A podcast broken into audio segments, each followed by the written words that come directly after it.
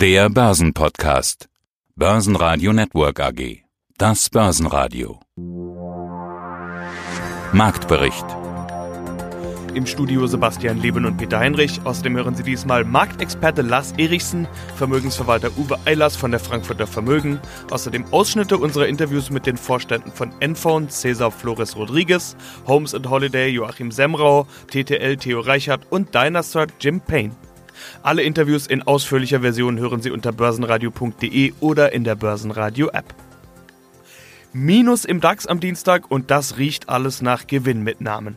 Auch der Brexit wirkt wieder etwas bedrohlicher. Boris Johnson will eine Verlängerung der Brexit-Übergangsfrist gesetzlich verbieten. Kommt es also zu keinem Deal bis Ende Januar, würde der harte Brexit drohen. Eine Folge der Euro steigt, das britische Pfund gibt deutlich nach. Der DAX schafft es den ganzen Tag nicht aus der Verlustzone, alles aber auch nicht dramatisch. Schlusskurs 13.288 Punkte, minus 0,9 Prozent. Guten Morgen, ich bin Uwe Eilers, Vorstand und Gründer der Frankfurt Vermögen. Das Jahr 2019, wenn ich mal so meine Interviews Revue passieren lasse, dann ist eines der großen Themen die Frage, ob man investiert war oder nicht. Also Investitionsquote versus Cashquote. Cashquote ja auch als Absicherung gegen Volatilität, gegen Unruhen und vor allen Dingen bei Rücksetzern. Nach der Situation, die wir vor genau zwölf Monaten hatten, also kurz vor Weihnachten 2018, wollte keiner das Risiko eingehen, gleich nochmal so richtig auf die Nase zu fallen. Auf der anderen Seite, wer zu Weihnachten 2018 eingestiegen ist, der hat jetzt so richtig schöne Gewinne erzielt. Also da reden wir von durchaus 30 Prozent oder mehr, ohne großen Aufwand. Also allein der DAX hat ja eine ähnliche Größenordnung seit Weihnachten 2018 erzielt. Herr Ellers, wie war es denn bei Ihnen? Wann sind Sie zurück in den Markt? Ja, also wir sind in der glücklichen Situation, dass wir tatsächlich weder verkauft haben, als die Märkte unten waren, sondern im Gegenteil sogar tatsächlich dann zugekauft haben, die Aktienquoten im Dezember und Januar nach oben gefahren haben und deswegen auch uns sehr bequem nach hinten zurücklehnen konnten und können bisher. Und äh, das zeigt sich auch wunderbar in unserem DUI-Wertefinderfonds mit der Wertpapierkennnummer A0N EBA. Also da kann man das wunderbar sehen und äh, mit dem unserem Mischfonds haben wir dann tatsächlich über 20 Prozent plus in diesem Jahr erzielt und als Mischfonds ist das glaube ich schon überaus gut. Das heißt, es ist natürlich auch ein bisschen Glück dabei, dass man dann auch äh, wirklich die Entscheidung getroffen hat, weil es war natürlich mental schwierig, die Entscheidung zu treffen, wenn ein Markt runtergeht, in so einen Markt hineinzufassen. Ist natürlich immer ein bisschen, ja, hat man Magengrummeln erstmal. Also nicht nur Glück, sondern eben auch eine richtige Entscheidung. Viele haben die nicht getroffen, ich hatte es gerade schon angedeutet. Manch einer sitzt da und sagt, naja, was soll ich denn jetzt machen? Wall Street auf Allzeithochs, DAX auf Jahreshochs, zumindest ungefähr, zum Zeitpunkt unseres Interviews gerade nicht, aber die Allzeithochs sind ja auch da zum Greifen nah. Also wie wir in den vergangenen Wochen gesehen haben, sind ein paar hundert Punkte hin und her ja durchaus mal drin im DAX. Also unter Umständen kann ich den O-Ton zum Marktbericht heute Abend schon nicht mehr verwenden, weil wir über neue Allzeithochs im DAX sprechen müssen weiß man nie so genau. Lohnt sich denn jetzt noch einzusteigen? Also wer jetzt quasi auf seinem Cash sitzt, was vor allen Dingen viele Privatanleger ja vor allen Dingen tun, auch bei denen kommt so langsam durch, vielleicht sollte man doch mal in Aktien gehen. Da kommt dann gleich die Frage, ja, aber jetzt lohnt sich das jetzt noch? Sie, ich habe im Jahr 2016 mit einigen vielen Anlegern gesprochen, wo dann der DAX bei 9000 war zwischendurch. Da war da runtergekommen von 12.000 auf 9000 da hieß auch, nee, der, der Markt kann noch wesentlich weiterfallen und nee, wir warten mal ab. Und dasselbe habe ich gehört, als der Markt dann jetzt äh, Ende 2018 in Richtung 10.500 gefallen ist. Das ist alles schlimm und, und äh, ja, die Wirtschaft geht nach unten. Ja, ich meine, äh, es sind die Phasen, wo man dann einfach dann auch Angst hat. Und äh, ich kenne auch einige Anleger, die vor einiger langer Zeit gesagt haben, nach 2011, ja, der DAX bis zu 8000 ist völlig überteuert. Ja, ich meine, das ist einfach das Problem, dass wir viele andere Märkte mit betrachten müssen und vor allen Dingen nicht so einseitig äh, schauen dürfen. Und dahingehend gesehen gibt es ja auch viele verschiedene Märkte, in die wir investieren können. Und es gibt immer Märkte, die relativ günstig sind und die muss man finden. Mein Name ist Lars Brandau, ich bin Geschäftsführer beim Deutschen Derivatverband und wir sprechen mit aller Wahrscheinlichkeit über die Ergebnisse der Emittentenumfrage und auch des Trends aus dem Dezember. Genau so ist es. Das Jahr neigt sich dem Ende zu, also beginnt die Zeit der Jahresrückblicke und Jahresausblicke. Und auch Sie haben das gemacht, eine Jahresumfrage, diesmal unter den Emittenten. Sonst sprechen wir immer über die monatlichen Umfragen unter den Selbstentscheidern, das wollen wir nachher auch erwähnen. Aber erstmal Emittenten und Jahressicht. Das ist ja insofern spannend, dass das Jahr 2019 gerade nach dem turbulenten Ende 2018 ja irgendwo zwischen Zurückhaltung und Rallye stattgefunden hat, muss man ja sagen. Was sagen denn die Zahlen? Wie hat sich das Geschäft mit strukturierten Produkten gegenüber dem Feuer entwickelt?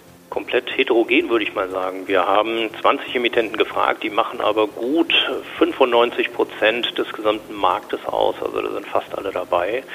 Besser sagen 35 Prozent unverändert 40 und schwächer 25 Prozent. Also im Großen und Ganzen scheint man ganz zufrieden zu sein mit dem Jahr.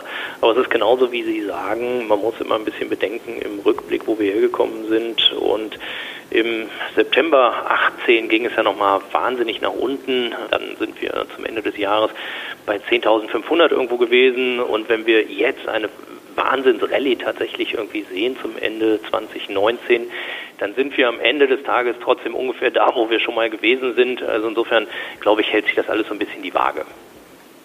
Dann muss man natürlich immer auch in die Zukunft schauen, wenn es auf Weihnachten zugeht.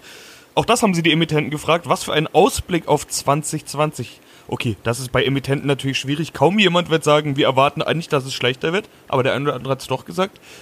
Wie sind diese Ergebnisse zu bewerten?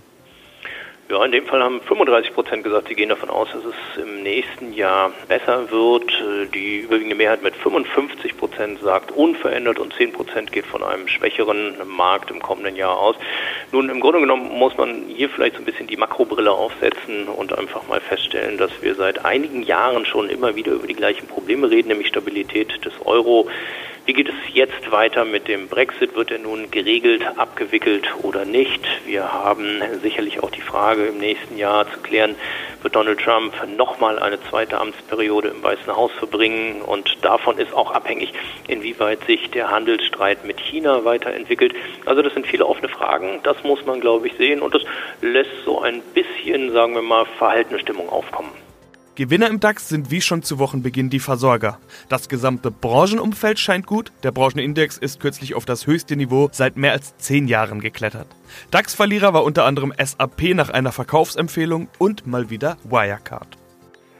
Mein Name ist Lars Erichsen, Chefredakteur der Renditespezialisten und begeisterter YouTuber mit meinen Kanälen Erichsen Geld und Gold und Tradermacher. Aktionäre immer auf der Jagd nach Aktienstories. Da muss man gucken. Ja, und dann muss der Aktionär eine Entscheidung treffen. Welche Aktie kaufe ich nun? Blicken wir zurück.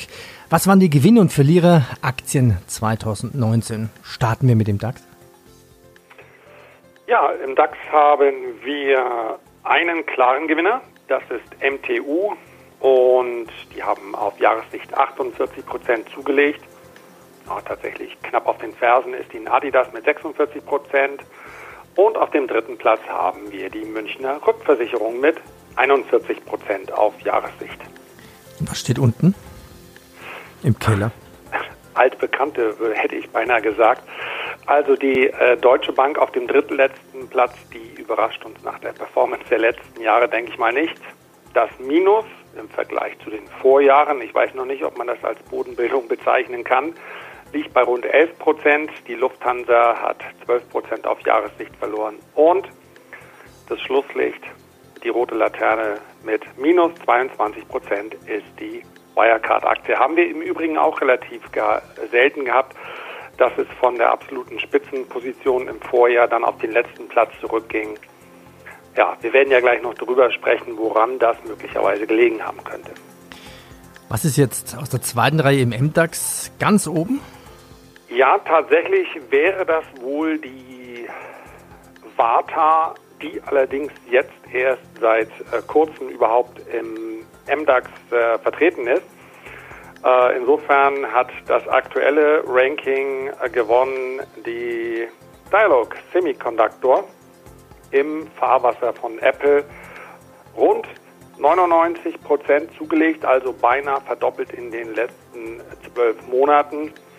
Und auf dem letzten Platz mit einer Kurshalbierung ist die Aktie von Drillisch.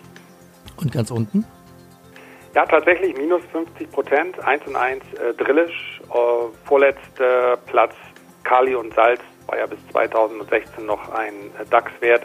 Auch die hat es ziemlich erwischt in diesem Jahr. Weitere Aktienstory des Tages war Economy. Hier fällt die Dividende weg. Die Aktie verliert mehr als 7%. Boeing stoppt die Produktion der 737 MAX, der Pannenserie. Die Boeing-Aktie leidet etwas darunter. Wettbewerber Airbus kann deutlich profitieren. Die Aktie ist im Laufe des Jahres ohnehin mehr als 46% gestiegen. Bei Boeing sind es plus minus null. Außerdem gab es das Gerücht, dass Pro7 Sat1 das US-Unternehmen Meet Group übernehmen wolle. Die Aktie gibt nach. Guten Morgen, mein Name ist Cesar Flores. Ich bin der Vorstand der Enfon AG, der zuständig ist für Vertrieb, Marketing und das internationale Geschäft und seit März 2018 bei der Enfon AG im Vorstand. Kommen wir zu Ihrem Business. Claudia, die virtuelle Telefonanlage an der Börse. Damals 50 Millionen Euro für fünf Wachstumssäulen bei Enfon. Jetzt nach eineinhalb Jahren was ist alles passiert mit den 50 Millionen? Im Mai gab es ja noch eine Kapitalerhöhung. 15 Länder jetzt, 300 Mitarbeiter. Wie viele Kunden haben Sie jetzt eigentlich? Wir haben derzeit fast 40.000 Kunden ähm, tatsächlich, ähm, über 432.000 Nebenstellen. Es ist sehr viel passiert äh, seit Mai. Äh, demnach, wir haben ja, Sie haben ja schon die 15 Länder erwähnt. Wir haben in diesem Jahr unter anderem Italien, als neues Büro eröffnet und auch Frankreich als neues Büro eröffnet. Wir haben auch eine Akquisition durchgeführt, auch genau analog unserer Fünf-Säulen-Strategie und haben dort die Deutsche Telefon Standard in Mainz übernommen und damit die Basis, unsere Kundenbasis, aber auch unser Produktportfolio weiter verstärkt in Summe. Wir hatten auch dann noch jetzt im Oktober gerade einen Launch von weiteren äh, Produkten von NCTI Pro ähm, und Envoys for Microsoft Teams. Ähm, das sind zwei sehr wichtige Produkte für uns, die uns erlauben, noch stärker in einen Markt äh, der IT-Systemhäuser voranzukommen. Was verdienen Sie pro Kunde oder sagen wir mal pro Seat, also Nebenstelle? Unser ARPU derzeit liegt bei etwa 9,70 Euro äh, pro Nebenstelle pro Monat. Jetzt haben Sie vorhin gerade erwähnt, äh, Sie haben Ihr Portfolio verstärkt, auch mit der Übernahme. Was, was haben Sie da noch verstärkt? Wir haben ähm, eine, eine SIP-Trunk-Lösung der deutschen Telefonstandard mit in unser Portfolio übernommen. Ähm, diese SIP-Trunk-Lösung ermöglicht quasi als äh, Technologie die alte Telefonanlage zu nutzen, wenn man äh, beispielsweise eine solche erworben hat vor kurzem und sie noch nicht ähm, derzeit vollständig abschreiben möchte, also sprich sie außer Dienst setzen möchte, dann ermöglicht sie, dass die alte Telefonanlage mit dem IP-Netzwerk der großen äh, Telekom-Anbieter zu verbinden. Ich glaube, das ist eine ganz wichtige Funktion, damit ja einmal spart der Kunde Kosten, dann hat er keinen Stress. Sie kriegen den Kunden schneller ran und die ganzen Eumax dieser Welt funktionieren dann noch, wie sie alle heißen, diese Anlagen. Wie skalierbar? Ich könnte es schöner sagen. Na, wunderbar.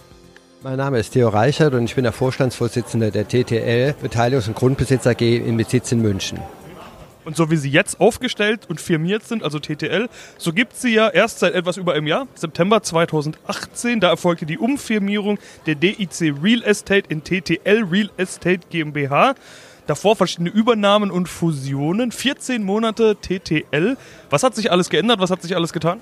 Ja, vielleicht mal ganz kurz zur Historie. TTL steht für Ton und Taxis Leasing AG und war damals gegründet worden zum Vertrieb von den sogenannten IBM großen Rechneranlagen. Wissen Sie, früher gaben die Computer noch riesig groß und wurde dann damals in Information Technology AG umbenannt mit dem Ziel des Börsenganges damals ein neuen Markt, war auch mal sehr erfolgreich am neuen Markt. Aber dann mit dem Absturz des neuen Marktes ist auch die TTL Information Technology AG dann damals ähm, runtergegangen und war dann die letzten 14 Jahre dann sozusagen als Penny Stock an der Börse noch gehandelt worden. Im Jahr 2016 hat dann unser Großaktionär, der Professor Gerhard Schmidt, eine Sanierungsvereinbarung mit der BaFin gemacht und hat dann sukzessive der TTL Information Technology das Leben zurückgehaucht. Wir haben dann unter anderem eine Beteiligung eingebracht an der DEC Capital Partners Europe, im ersten Schritt mit 12,5 Prozent.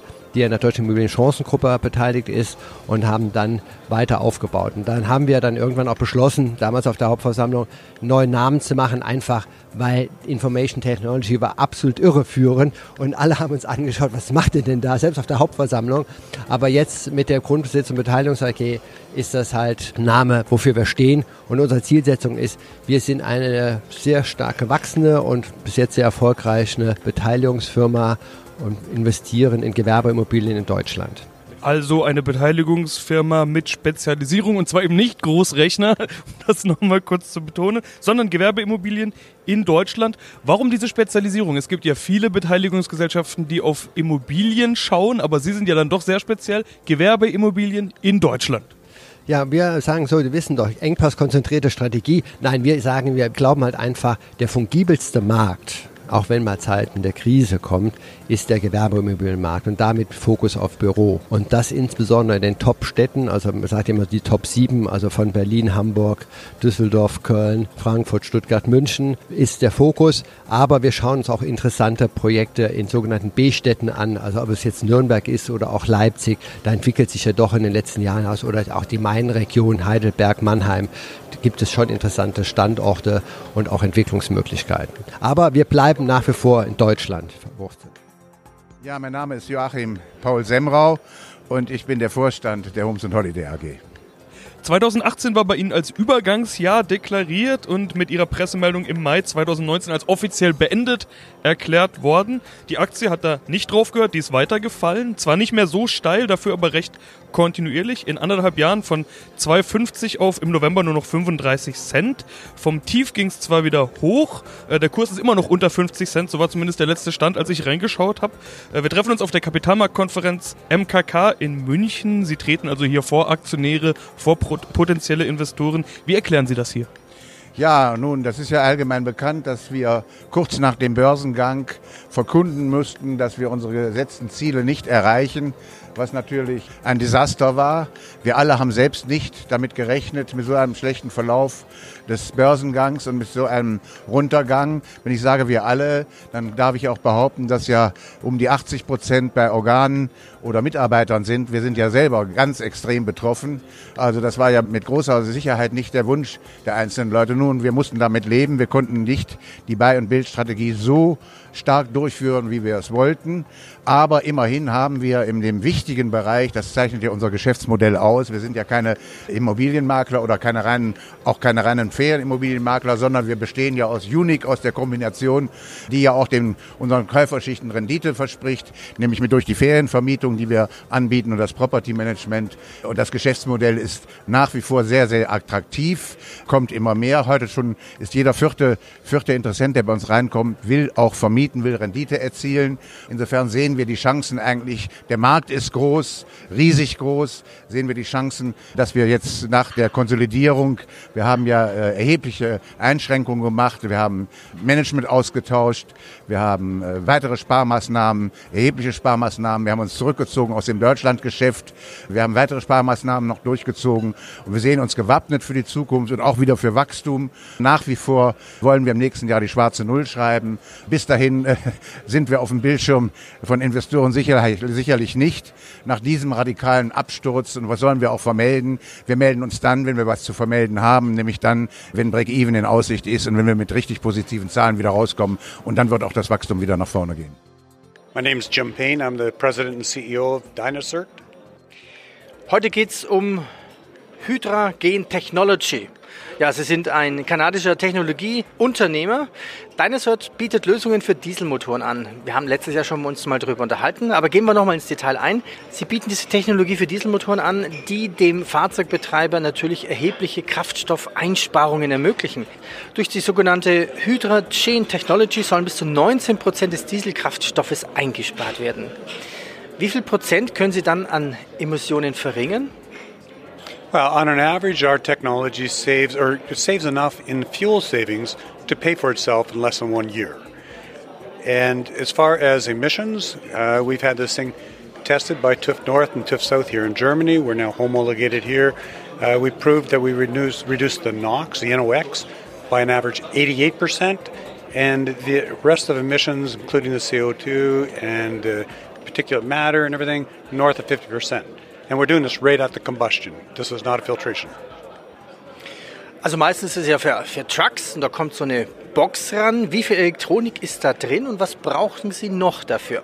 Well, our, our box or our unit, it is a very unique electrolysis system. What it does is it produces pure hydrogen and pure oxygen on demand into the internal combustion engine. The only thing that's What does it mean on demand? How far the truck is running? What it means is so it's determining the, the exact flow rate that's required to optimize the burn. We are not a fuel, we're a catalyst.